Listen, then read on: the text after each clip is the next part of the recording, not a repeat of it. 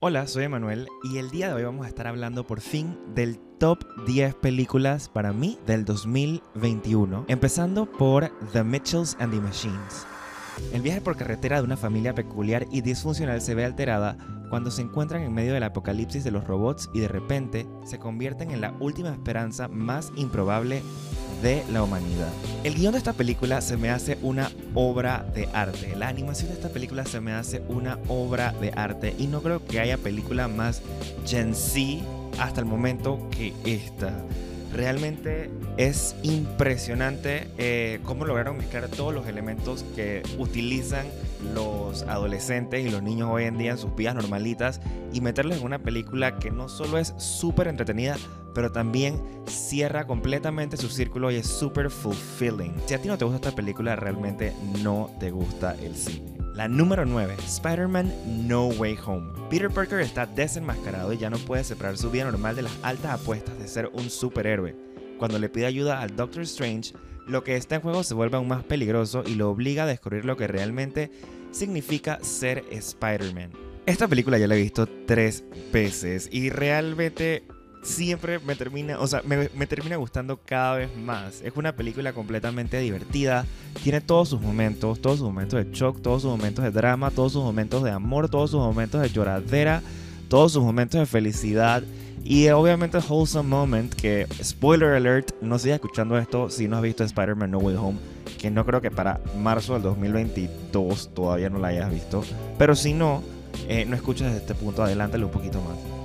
Eh, pero sí, también cuando salen los tres Spider-Man, es como que, wow, qué cool ver obviamente a Andrew Garfield y a Tobey Maguire. Eh, es siempre, siempre súper cool. Y aparte también a todos los enemigos de ellos eh, en los diferentes cuentos. O sea, y cómo de la nada interactuaron todos, cómo hubo, cómo se cerraron ciertos ciclos, por lo, por lo menos entre Doctor Ock y el Spider-Man de Tobey Maguire. No sé, siento que esta película está súper buena y obviamente ya hablé demasiado de Spider-Man. Oh my god, es que me voy porque me encanta. Wow, ok. Sigamos con la número 8, CODA. CODA es un acrónimo inglés para Child of Deaf Adults o Niña de Adultos Sordos. Ruby es la única persona oyente de su familia sorda y cuando el negocio de pesca de la familia se ve amenazado, Ruby se encuentra dividida entre perseguir su amor por la música y su miedo a abandonar a sus padres. Para mí estas son las historias que están faltando aquí en el catálogo de cine y gracias a Coda las podemos tener. Esta historia es perfecta en cualquier forma, es una película que vas a llorar un montón si no la has visto. Vas a llorar un montón. Yo ya la he visto también creo que dos o tres veces y obviamente lloro cada vez como si la fuera la primera vez que la vea. Es una película súper, súper linda y también te va a hacer sentir muy feliz. Em, es una película donde parece Eugenio Derbez y yo pensé que honestamente eso iba a hacer que la película estuviera relativamente mala, pero no, está muy muy buena y justo acaba de ganar eh, mejor reparto, mejor reparto, sí, no sé, mejor cast ensemble en los SAGs, eh, que son los premios de los actores en Estados Unidos. La número 7 fue la canción con la que empezamos toda esta serie de videos del Top 25. So May We Start se llama esa canción y es de Annette, donde la historia de Henry, un comediante de stand-up con un feroz sentido del humor, y Anne, una cantante de renombre internacional, en el centro de atención son la pareja perfecta, saludable, feliz y glamorosa.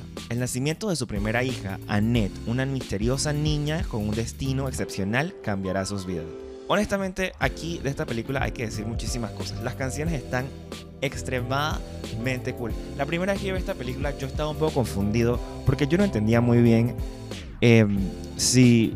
O sea, lo que yo estaba viendo es una cosa que no es normal. Eso sí se los, puedo, asegurar. Si no la han visto, está muy disponible para que la puedan ver.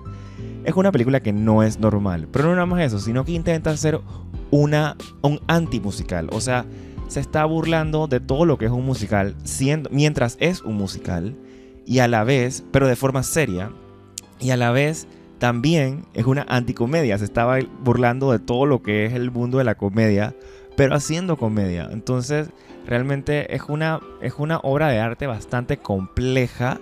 A la primera probablemente no la entiendas, pero te quedas pensando, what the fuck acabo de ver. Pasen unos meses y luego la ves de vuelta como me pasó a mí. Y bueno, mágicamente te gustará. Realmente Adam Driver aquí sale hermosísimo por todos lados, que hombre más perfecto.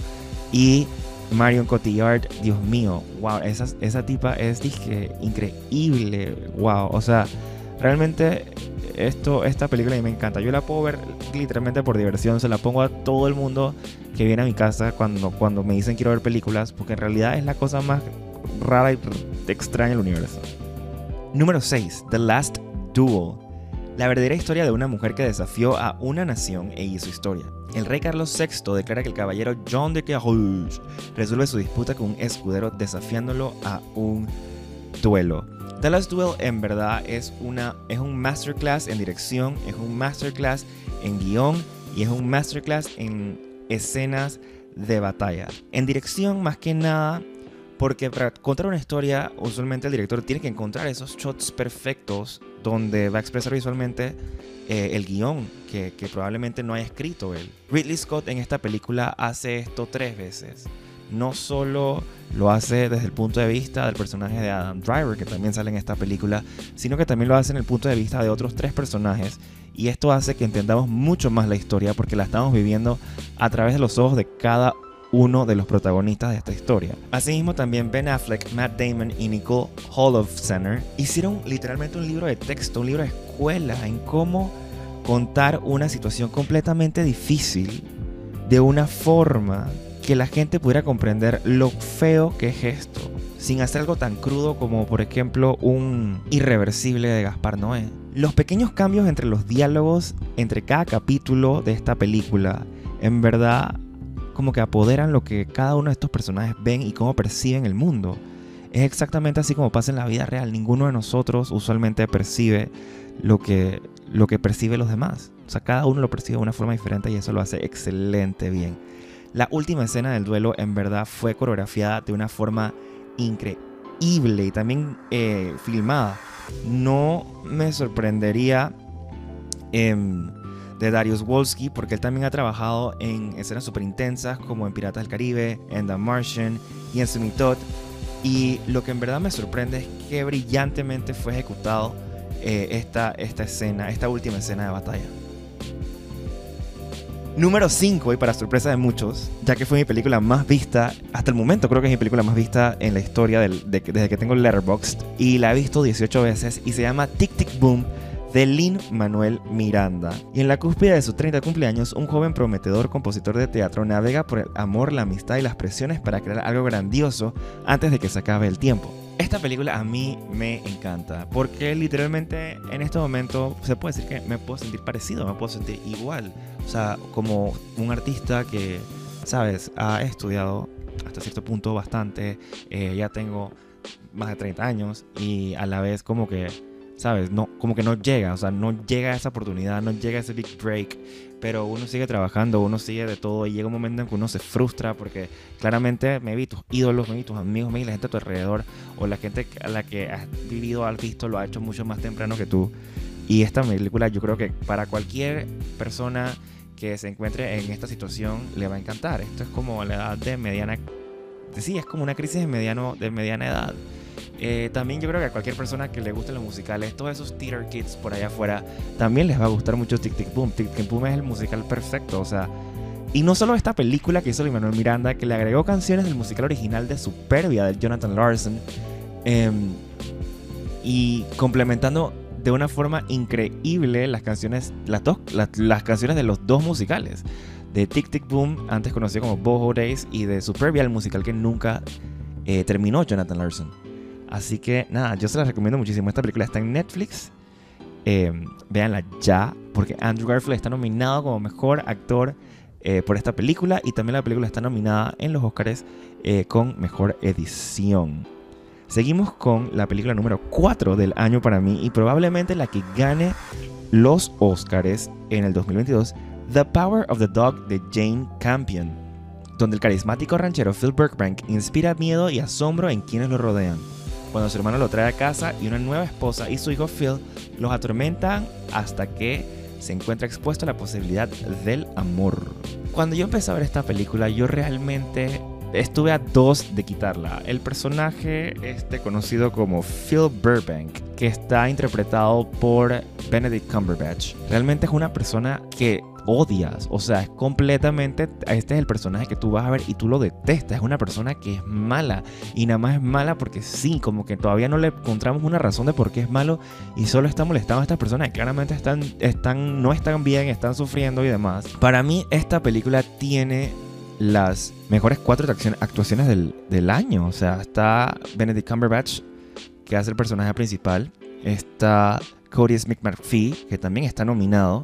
También está nominado Jesse Plemons por el papel que hace del hermano de Phil. También está nominada em, Kristen Dunst por el papel que hace de la esposa del hermano de Phil. No me acuerdo los nombres, la verdad, pero realmente los cuatro hicieron un excelente papel.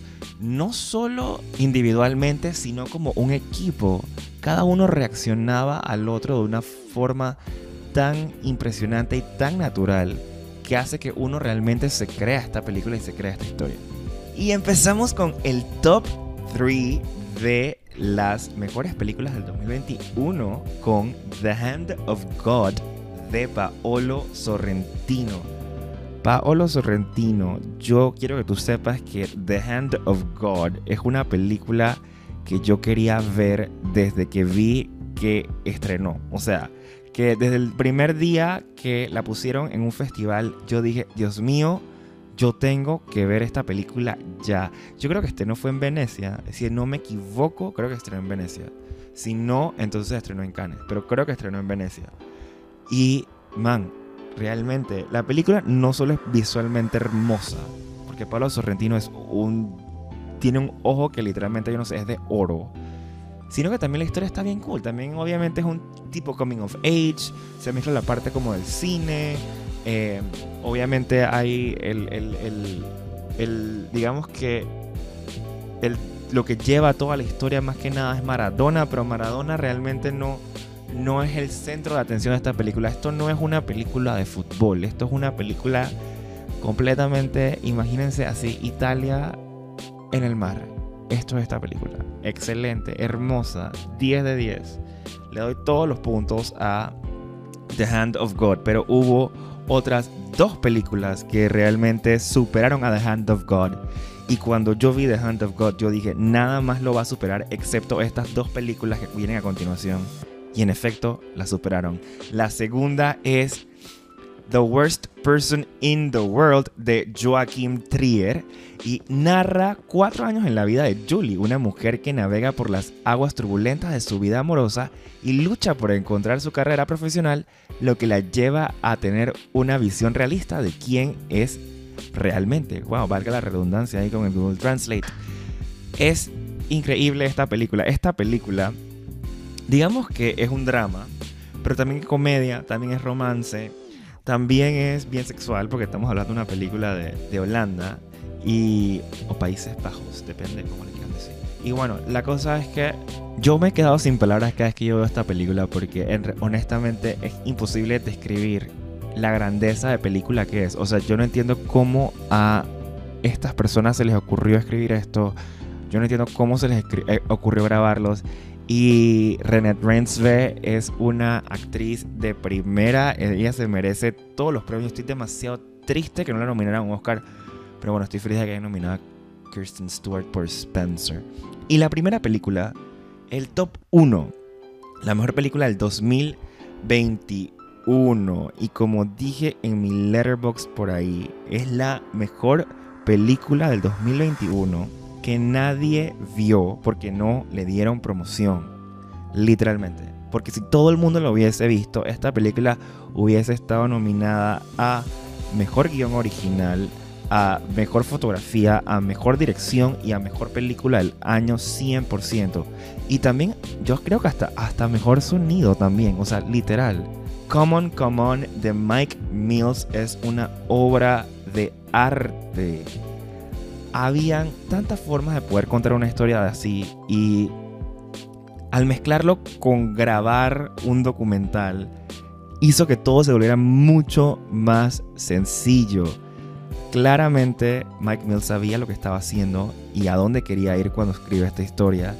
Y es una historia de un viaje, pero nunca nadie ha hecho una historia de un viaje así. O sea, puedes escuchar, puedes ver, puedes sentir todos los lugares a donde van y todos son lugares que son reales y los cuales te puedes relacionar. Por eso es que el cine existe, para compartir, para contar y para entender diferentes historias que probablemente nunca vayamos a conocer en nuestras vidas. Y es increíble cómo nada, nada, nada puede matar la música clásica hoy en día. Pero también es súper fácil cómo se puede mezclar con otros tipos de música para hacer que esta película, dije, ¡pum!, tenga uno de los mejores soundtracks o scores de la vida. Como Common en verdad también tiene un excelente uso del black and white, o sea, este black and que usaron fue perfecto. Es impresionante también para mí cómo el hecho de que no haya color en una película hace que una película se sienta más como una película que como la vida real. El hecho de saber que es una película y de sentirme que es una película hace para mí que, que en verdad esas cosas sí pasan en la vida y que no es, no es un invento. Yo tampoco entiendo por qué Woody Norman no está nominado para nada en estos premios, eh, al igual que, que Hill de Belfast. No entiendo por qué a los niños no le dan el reconocimiento que se merecen.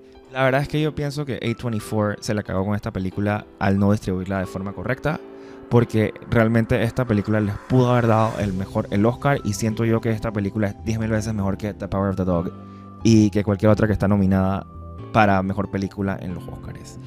Y eso fue todo por el día de hoy, por el Top 10. Recuerda darle like a este video, suscribirte, porfa. Suscríbete y compártelo con la gente. Pásaselos por ahí, no sé, por WhatsApp, por todos lados, a toda la gente que conozca que sepa el cine. Y coméntame cuál fue la película que más te gustó a ti del 2021.